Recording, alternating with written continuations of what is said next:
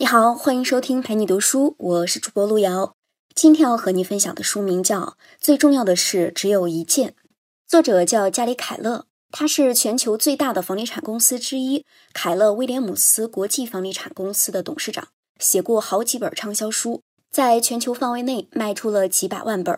现在我们要讲的这一本啊，就是其中一本，曾经在美国亚马逊网站图书销售榜持续排名第一。我们先来看看这个书名啊。最重要的是只有一件，这是什么意思呢？一般来说，我们都认为一个人要成功，要取得成就啊，就要苦其心志，劳其筋骨，学很多东西，做很多事情才可以。这本书的作者却说，你要想成功，要想获得出类拔萃的成就，就要学会放弃很多事情，专注于做那一件最重要的事情，做一件就够了。作者认为，因为这个真相啊，实在是太简单了。很多人反而不太容易相信。有意思的是，加里凯勒自己啊，一开始的时候也不太相信这么干能行。他也是用很长时间才领悟到这个道理的。在他创业的第一个阶段啊，加里凯勒用了十年时间创办了一家很优秀的公司。这段时间他做的是顺风顺水的，觉得公司很快就可以把业务拓展到全世界的各个国家。出乎他意料的是啊，就在这个时候，公司突然全面陷入了困境。尽管他做了各种努力和牺牲，业务还是一团糟，没有任何起色。当时呢，他就像卡在一个陷阱里一样，拼命地向周围的人寻求帮助，希望有人能帮他一把。这个时候，他的一位老师啊，向他伸出了援助之手。两个人一块儿散步，在充分了解了相关细节之后呢，老师就开始思考要怎么帮助他解决问题。等他们散步快结束的时候啊，老师已经想出了具体的解决方案了。老师就问他：“你觉得如果要扭转现状的话，你需要做一些什么呢？”加里凯勒很困惑，摇了摇头说：“不知道。”老师呢就在墙上写了十四个关键职位，说：“你只需要做一件事情，就能扭转公司现在尴尬的处境，那就是把我标出来的十四个关键职位啊，指派给真正能够胜任的人。只要你选对了这十四个关键职位啊，公司就能往好的方向发展。”加里凯勒呢就非常震惊。他不敢相信解决方案就这么简单，他就问老师：“这个解决方案是不是应该稍微再复杂一点？多做几件事情，扭亏为盈，会不会比较保险一些呢？”他老师就说了：“不需要，耶稣只需要十二个门徒，那你只需要十四个关键岗位上的人。”这个时候，在加里凯勒的人生当中啊，可以说是具有转折性的意义。和他老师讨论之后呢，他就做了一个重大的决定。把自己给解雇了，他从公司 CEO 的位置上退下来了，开始专心的去找这十四个关键岗位上的人。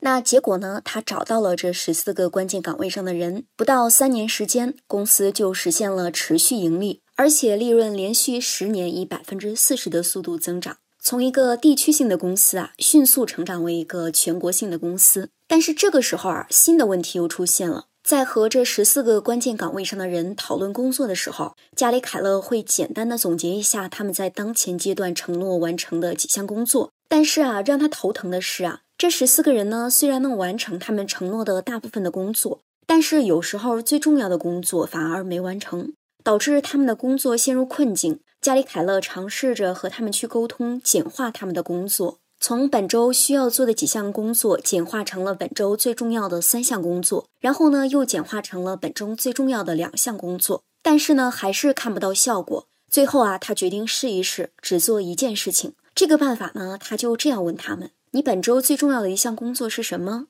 哪一项工作一旦完成，就能让其他的工作变得更简单一些，或者不太重要了？”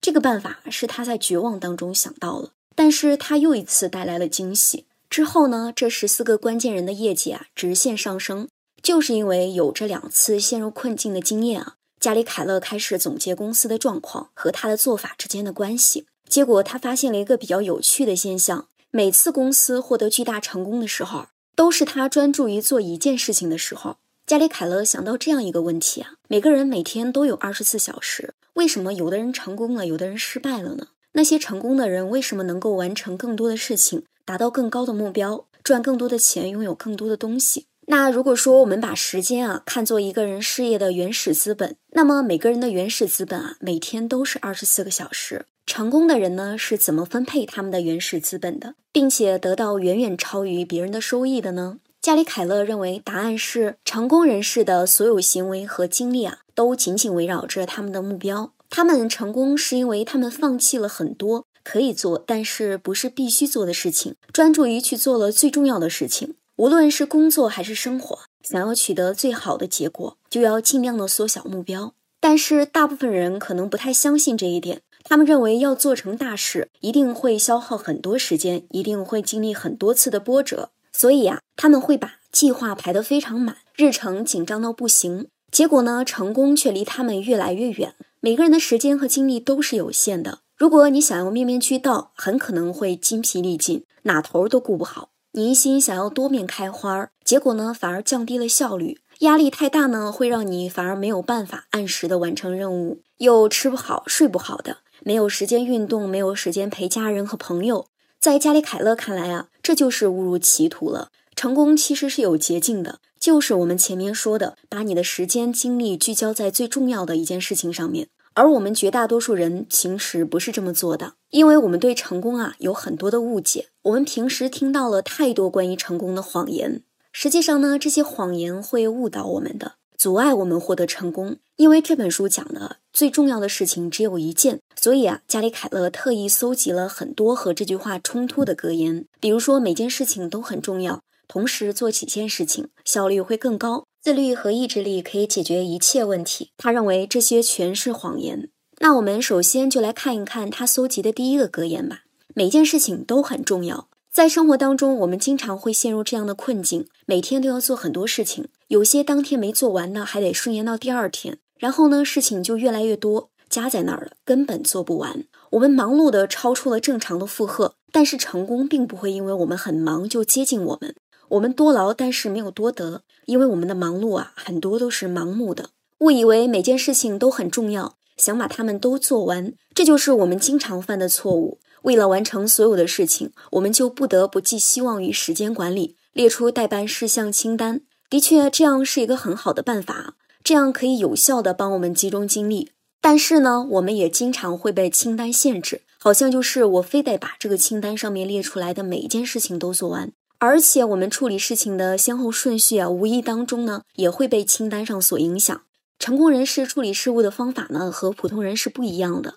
在做出决策之前呢，他们会充分的考虑，直到找到主要任务，然后把主要任务当做核心，围绕着主要任务做其他的事情。他们很可能会做普通人一般推迟的工作。对于待办事项呢，他们也是有清醒的认识。相比于繁琐冗长的待办事项清单呢，他们更倾向于列一张短小精悍的成功清单。成功人士呢是怎么把普通清单转化成成功清单的呢？我们先来看一看约瑟夫·朱兰的发现。朱兰是一个破译密码大师，对科学和商业领域啊都做过卓越的贡献。他的成就啊引起了通用公司的注意，通用电气邀请他参照意大利经济学家帕累托的理论，检验公司为管理层设计的薪酬分配方案是不是合理。我们刚才说到的这个帕累托的理论是什么理论呢？在十九世纪的时候，帕累托经过计算提出了一个看法。世界上有百分之二十的人口占了百分之八十的财富，这本来说是财富分配失衡的问题，但是朱兰意识到这很可能是一个普遍规律。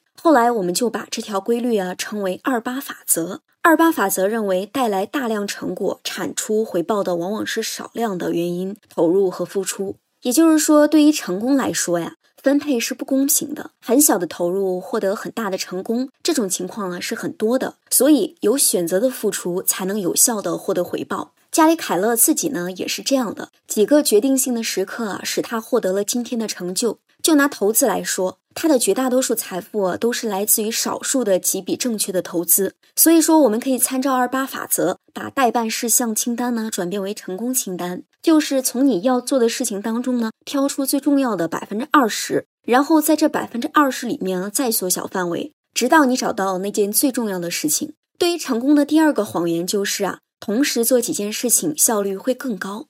既然做那件最重要的事情是关键，那为什么我们还要同时做其他事情呢？零九年，一位斯坦福大学的教授啊做了一个研究，他想看看所谓的多面手是怎么同时完成几个任务的。他就告诉《纽约时报》的记者啊，他自己没有这种能力，所以曾经非常羡慕那些能做到的人。这位教授就带领着研究团队发放了两百多份问卷，调查学生同时处理多项事务的情况。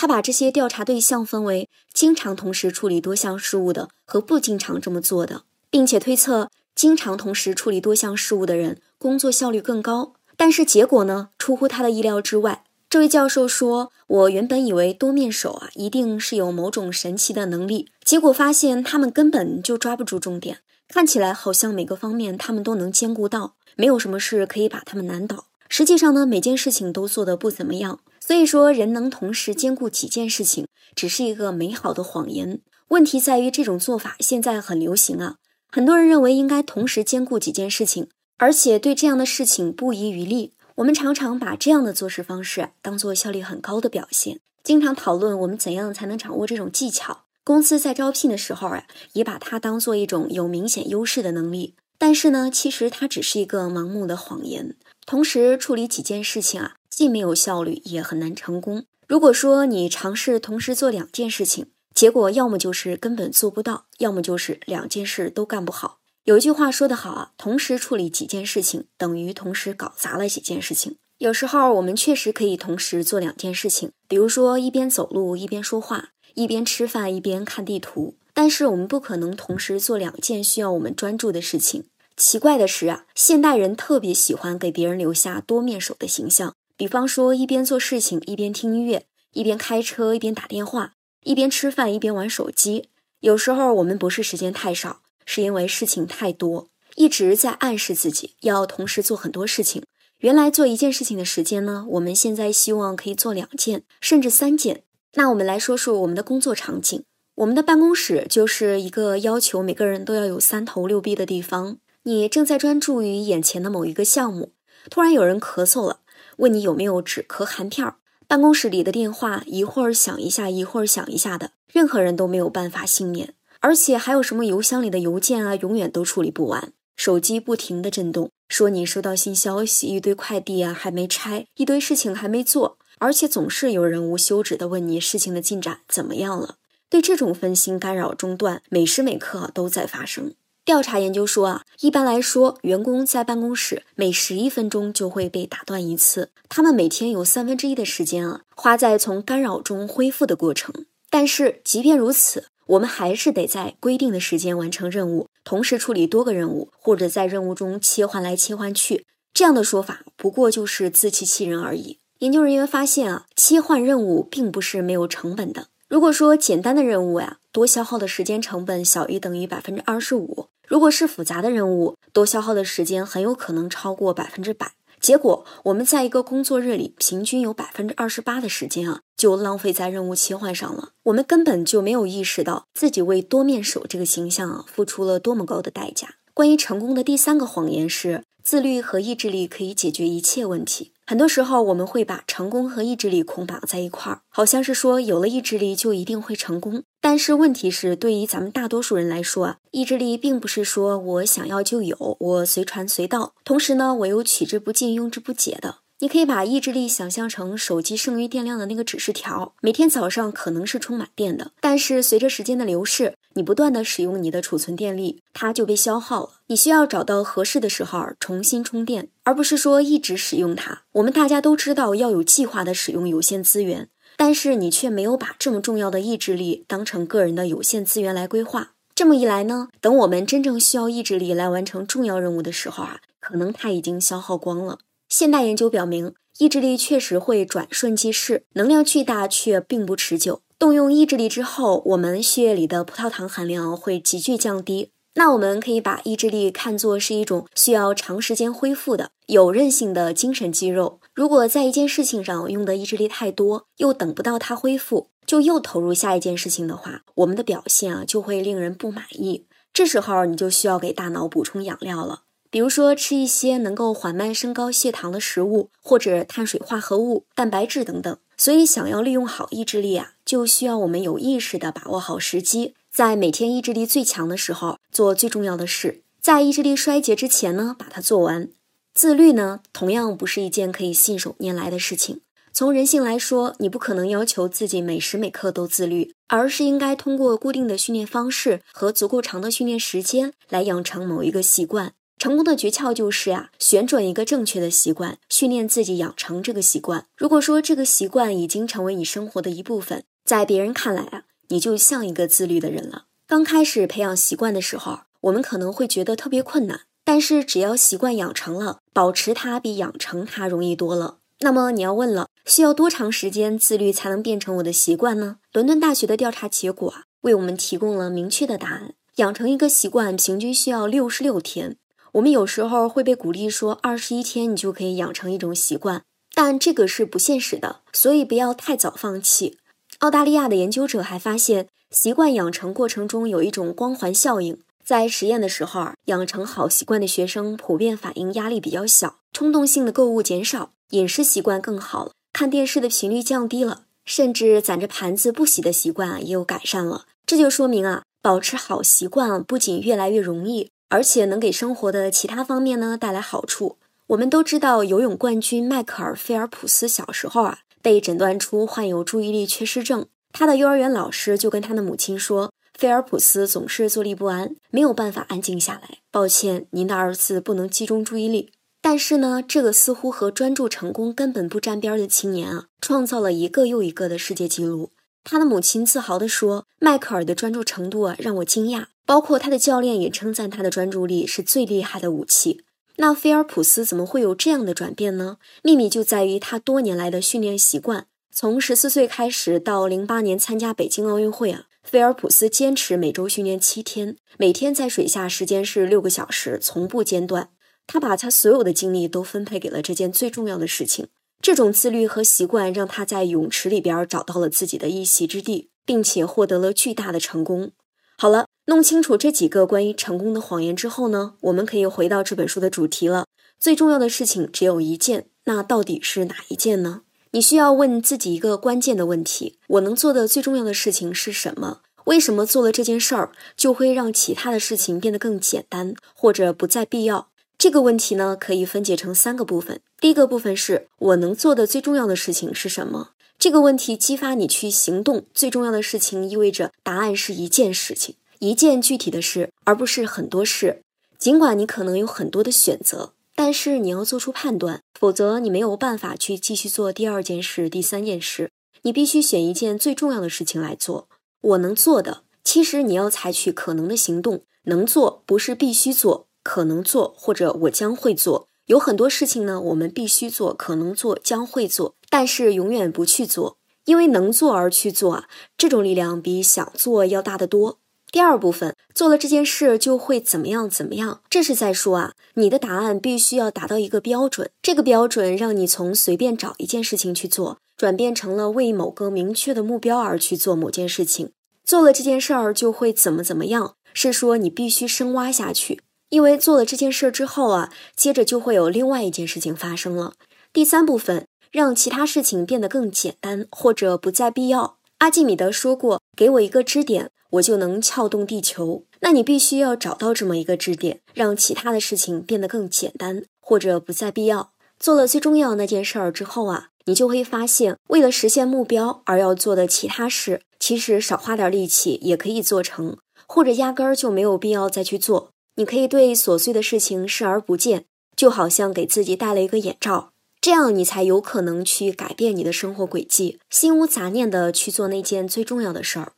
关键问题会在人生的不同阶段引领你找到最重要的那件事儿，在不同的时期，你只需要转移自己的注意力，重新思考关键问题是什么就行了。根据美国心理学会前主席马丁·塞利格曼的研究，一个人想要拥有幸福。最重要的就是全身心的投入自己的事业，使自己的生活更有意义。当我们每天在做的事逐渐达到一个目标的时候，幸福感就会随之而来。取得成功的方法就是了解什么对自己真正重要，并且通过一点一滴的积累来实现它。本书的作者加里凯勒给出了一个很实用的建议啊，那就是倒推法。首先考虑长期目标，然后一步一步的往回想。倒推出现在应该做的最重要的一件事情，那么你想一想，为了长期目标，我未来五年应该做的最重要的一件事儿是什么？为了五年计划，我今年应该做的最重要的事情是什么？为了今年的目标，我本月应该做的最重要的一件事儿是什么？为了本月的目标，我本周应该做的最重要的一件事儿又是什么？为了本周的目标，我今天应该做的最重要的一件事儿是什么？为了今天的目标，我现在应该做的最重要的一件事儿是什么？就把所有的目标一个一个联系起来，直到你找到当下最重要的那件事儿。举个例子，有人曾经问美国著名喜剧演员杰瑞·宋飞，怎样才能成为一个更好的喜剧演员？宋飞说，每天写一个笑点。他的方法就是在墙上挂一幅巨大的日历，哪天写下笑点了，他就在当天的日历上打一个大红叉。他说，这一页红叉呢会越来越长，他会希望看到他们继续下去，而他唯一要做的就是不要让他们断开。所谓坚持，不是长跑，而是很多次短跑串联在一起的。好了，以上就是最重要的事只有一件这本书的主要内容了。作者告诉我们，关于成功，过去啊，我们有很多的误解。我们以为想要事业成功，每一件事都很重要，同时做几件事情效率会更高。自律和意志力可以解决一切问题。其实这些都是关于成功的谎言。想要取得超常规的成就，你就必须要知道你能做的最重要的事情是什么。然后围绕这个核心目标一步一步的倒推，找到当下最重要的事。那么现在就来想一想，对于你来说最重要的事是哪一件吧？感谢关注，陪你读书，欢迎点赞分享，同时可以打开旁边的小铃铛，陪你读书的更新会第一时间的提醒你。我是主播路遥，我们下次再见。